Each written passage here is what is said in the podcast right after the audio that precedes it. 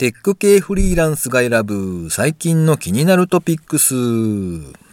ということで今回は44回目となります。この番組ではですね、フリーランスのエンジニアである私 S が最近気になったニュースや記事をサクッと短く紹介しております。IT 関連をメインにですね、スタートアップ企業ですとか、新しいサービスの紹介など気になったものを好き勝手にチョイスしております。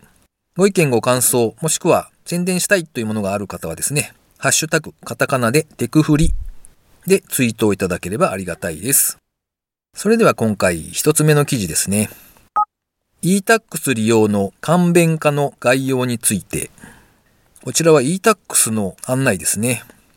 えー、そろそろフリーランスの方々は確定申告をどうするかというのを頭を悩ませ始める頃でしょうか。えっと、僕もですね、毎年悩むのが e-tax を使うかどうかっていうところですね。なんかカードリーダーとかいるし、果たしてそこまでする必要があるのかなというか、えー、メリットってあんの？みたいなことがちょっと気になってですね。えー、まあ簡単にちょっと調べてみたところ、なんか仕組みが微妙に変わってたんですね。えっと、どう変わったかというとですね、今までは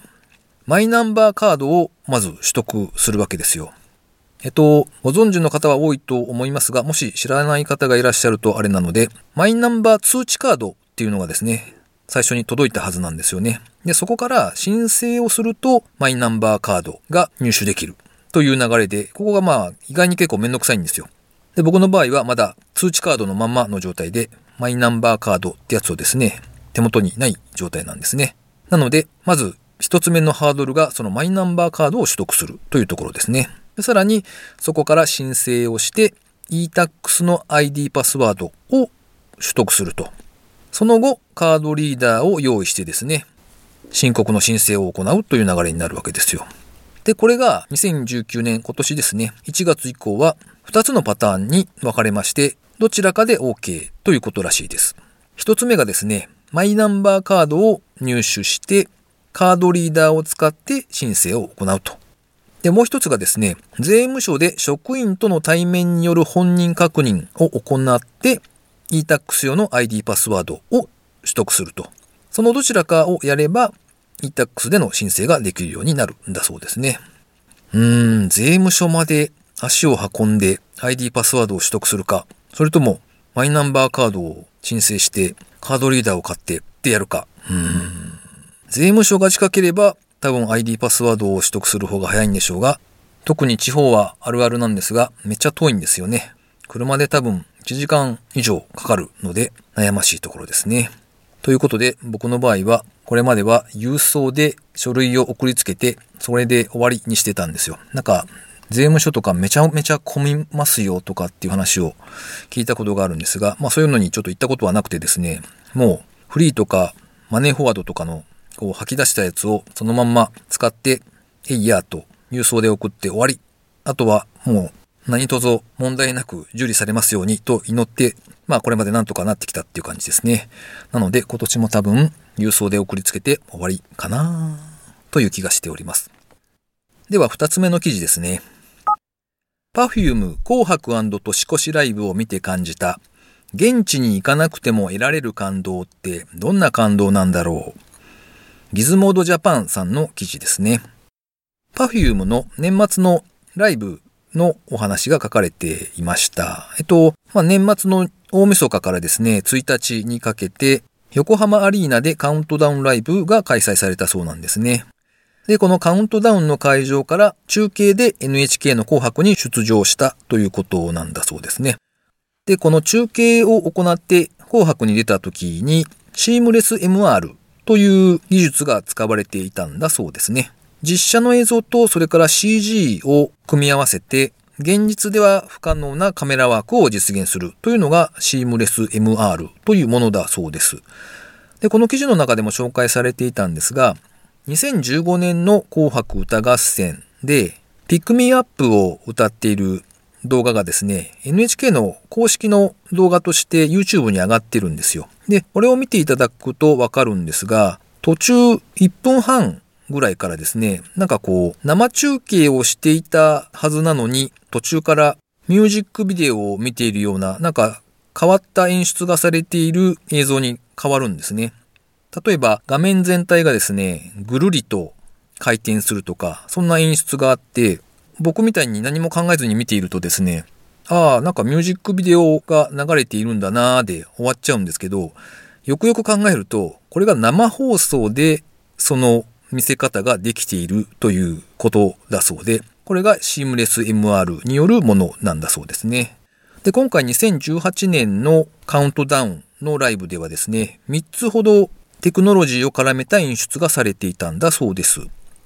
1つ目が横浜から渋谷を同期させる高速通信ということで、何でも当日ですね、渋谷のスクランブル交差点に数千人規模のサテライト会場が設けられていたんだそうですね。で、横浜のライブ会場と、それから渋谷のスクランブル交差点、それからオンラインでの YouTube で同時にハッピーニューイヤーを行ったそうです。で、渋谷のサテライト会場ではですね、横浜アリーナの方の映像と、それから音声、それから照明が同期されていて、この時裏側でですね、一部 5G の通信が使われていたということらしいですね。で、このあたりはですね、ドコモのサイト、futureexperiment.jp というサイトがあって、当日はそのライブ映像が流れていたんだそうで、残念ながら現在は見られなくてですね、後ほどアーカイブ映像を公開しますという文言が乗っかっておりまして、また時間が経ったらですね、ちょっとチェックしに行こうかなと思っております。で、二つ目がですね、遠隔操作式のペンライトですね。これはそれほど新しいものではなさそうで、ウィキペディアによると2012年の紅白歌合戦などですでに使用されているんだそうですね。ソニーの関連会社ソニーエンジニアリングが開発した無線制御できるペンライトでフリフラというものだそうです。で独自の周波数帯を使っていて、まあ、主催者側の方があるタイミングで点滅させるとか、まあ、色を変えた光を出すとか、そういうことができるので、例えば会場全体で綺麗な感じでですね、光のウェーブができるとか、そういうことができるんだそうですね。で、三つ目が1万台以上のスマホを扱える Wi-Fi という、そういう設備が使われていたということらしいですね。観客は1万2000人ぐらいいたそうなんですけれども、途中でですね、PTA のコーナーというのがあるんだそうですね。えっと、PTA っていうのは、Perfume のファンクラブの名前で、Perfume とあなたの頭文字を取って PTA なんだそうです。で、Perfume と観客との間でなんかこう質問とかこう掛け合いをするようなそんなコーナーがあるそうで、今回はこの時にスマホで回答するという仕組みが使われたそうですね。で、アンケートというかまあ問いかけに対して A から C のボタンをタップして送信すると、その結果がすぐにステージの大きなスクリーンに反映されるという仕組みだったそうです。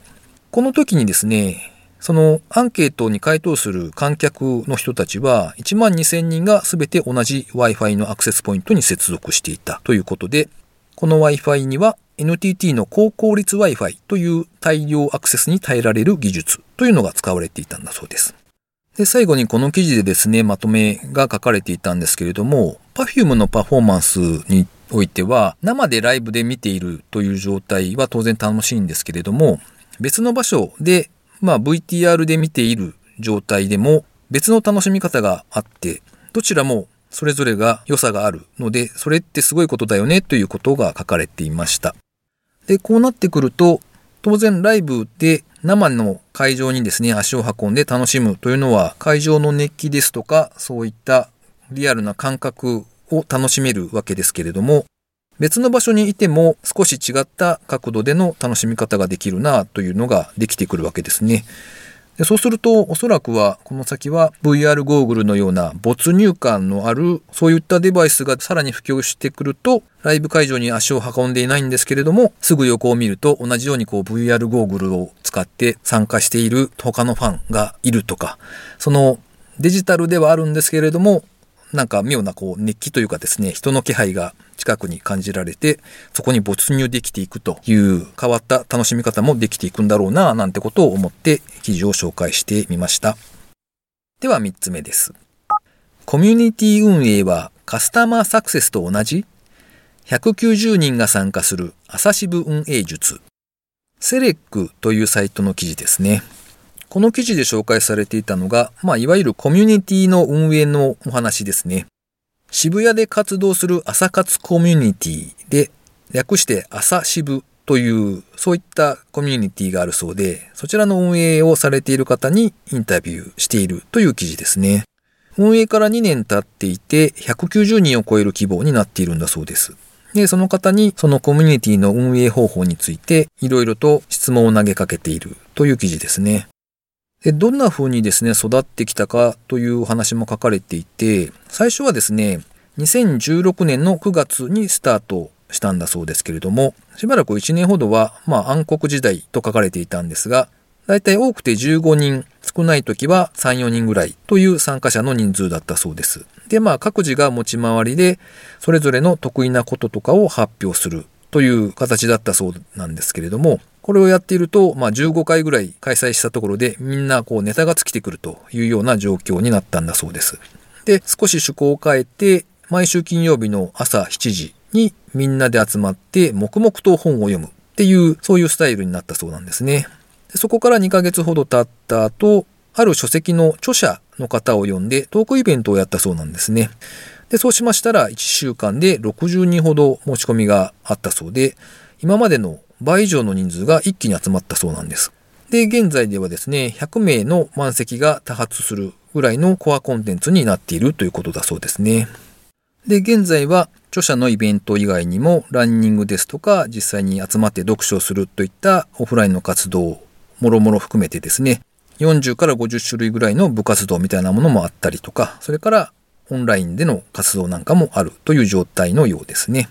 で、この記事の中で、そのコミュニティの運営をですね、どうすれば良いかというか、まあ、参加者の熱量が下がらないようなですね、そういった運営方法についていくつか書かれていました。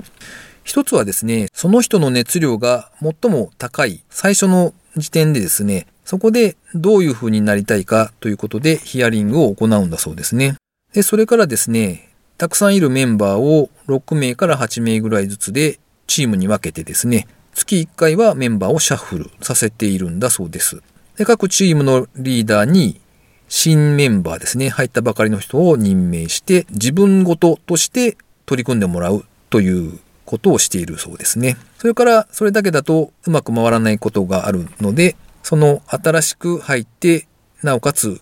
グループのリーダーに任命されたその方に補佐の意味である程度長い時間所属している人をチームに置いているという形でグループに分けて活性化を図っているということだそうです。で、このコミュニティのですね、KPI としてオフライン活動への参加回数を数値として使っているんだそうですね。全体のですね、熱量を下げないために、いかにオフラインの活動に参加してもらうかが大切だということで、メンバー全員の部活動ですとか、そういったイベントなんかのですね、参加回数をすべてスプレッドシートで管理しているということだそうです。で、なおかつですね、これを見つつ、運営側からのサポートをですね、毎日5名以上と個別にやり取りしながら行っているとということが書かれていたんですが、これは運営する側がめちゃくちゃ大変だよなと思って読んでおりましたら、やはりその参加費が割と高めに設定されていてですね、毎月5000円の参加費がかかるということだそうですね。なのでまあ100人いれば 5000×100 で50万ですかね、ぐらいのその運営費が捻出できるので、それぐらいの金額があれば、専属でこのコミュニティを動かしていく人というのも用意できるよな、うん、なるほどなと思って、えー、記事を読んでおりましたというところですかね。ということで今回は3つ記事を紹介しました。えーと、最後にですね、個人的な近況などをお話ししておりますけれども、えー、2019年明けましておめでとうございますということで、皆様お元気に過ごされているでしょうか。えー、僕の方はと言いますと、結局ダラダラとお正月を過ごしている感じなんですけれども、なんというか、今年の目標みたいなことをですね、ここ近年ですね、全然そんなことを考えずにダラダラしていたんですが、まあ、久しぶりにそのあたりをちょっと意識して頑張らねばなと思っている今日この頃でございます。というのもですね、年末に落合陽一さんってご存知ですかね、メディアアーティストっていう肩書きだったと思うんですが、えー、あの方の年末2018やったこと整理っていうツイートが流れてたんですよ。で、まあ、2018年にこんなことやりましたよっていうのがこうずらーっと並んでるんですけれども、スクロールしてもスクロールしてもですね、なかなか終わらないという。で、なおかつ一個一個がこう書籍を出すとかですね、コンサートやるとか、ファッションショーをやったとかですね、あとクラファン成功とかですね、なんか、これは、何これすごいなと思って、えー、こう、異様な質と量に圧倒されてしまったわけですよ。で、落合陽一さんの書籍を昔読んだことはあったんですけれども、まあ未だに本業というか、本来何をやっている方なのかなというのはあんまりよくわかってなかったりするんですけれども、ツイッターのプロフィールを拝見したらですね、31歳、日の父って書かれているんですよね。で、あ、そうか、こんだけの仕事をされていて、しかもお子さんもいらっしゃるというのを知ってですね、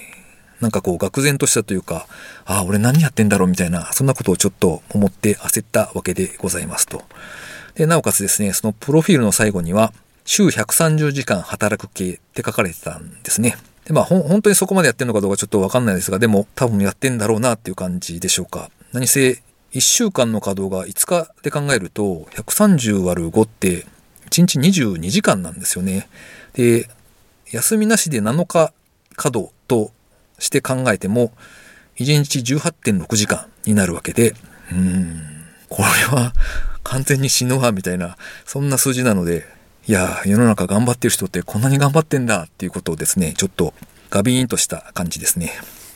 まあ一方自分を振り返ってみると、こう結構ダラダラやってる感じがあるので、うん、ちょっと焦りを感じて良い刺激をいただいたというところですね。と、まあそんな焦燥感を抱きつつ、今年の個人的な目標はですね、アウトプット量をちょっと増やそうというところに絞ってみたいなと考えております。まあ、ポッドキャスト、この番組も一応アウトプットという意味ではしておるはしてるんですが、えっと、例えばこう、本を読んだりとか、なんかネットでいろんな記事を見漁ったりとかですね、そういう時間の方がやっぱり長いので、もう少し、まあ、質と量を上げていきたいなというところですね。で、年末にですね、あの、一部の界隈ではテスト効果のエヴァンジェリストとして知られている川地さんという方とですね、ちょっとメッセージのやり取りをしたことがあったんですよ。で、そんな中で気づいたのがですね、やっぱりアウトプットを前提としていると、インプットをする時のその理解が深まったりとか、定着がめちゃくちゃ良くなったりっていうのをすごく感じているんですよね。というのも、まあ、このポッドキャストがいい例なんですけれども、単純にこう、こんなニュースが流れてましたよって紹介するだけなんですけど、その時に結構いろいろ考えるわけですよ。どう伝えると分かりやすいかとか、あとは、あれ、ここを言う時になんか情報不足してるよなとかって思いつつ、なんか背景とか関連情報なんかを調べて意外に時間がかかるとかですね。なんてことをしているので、まあ頭の中で俯瞰しながら整理して、なおかつ原稿を用意するっていう流れになってるんですよね。なので、これをですね、まあ、ブログを書いて記事に起こすなり、もしくは、まあ、このポッドキャストもですね、自分の学習強化っていう意味で、単純なニュース記事も扱いつつもですね、なんかこう、この記事めっちゃいいなって思うような、まあ多少長いコンテンツとかを探してきて、それをこう自分の言葉でまとめてですね、簡潔に伝えてみようかな、なんてことを思っております。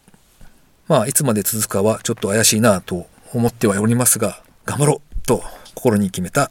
2019年1月というところですね。ということでですね、本年もテクフリどうぞよろしくお願いいたします。お聴きいただきありがとうございました。それではまた。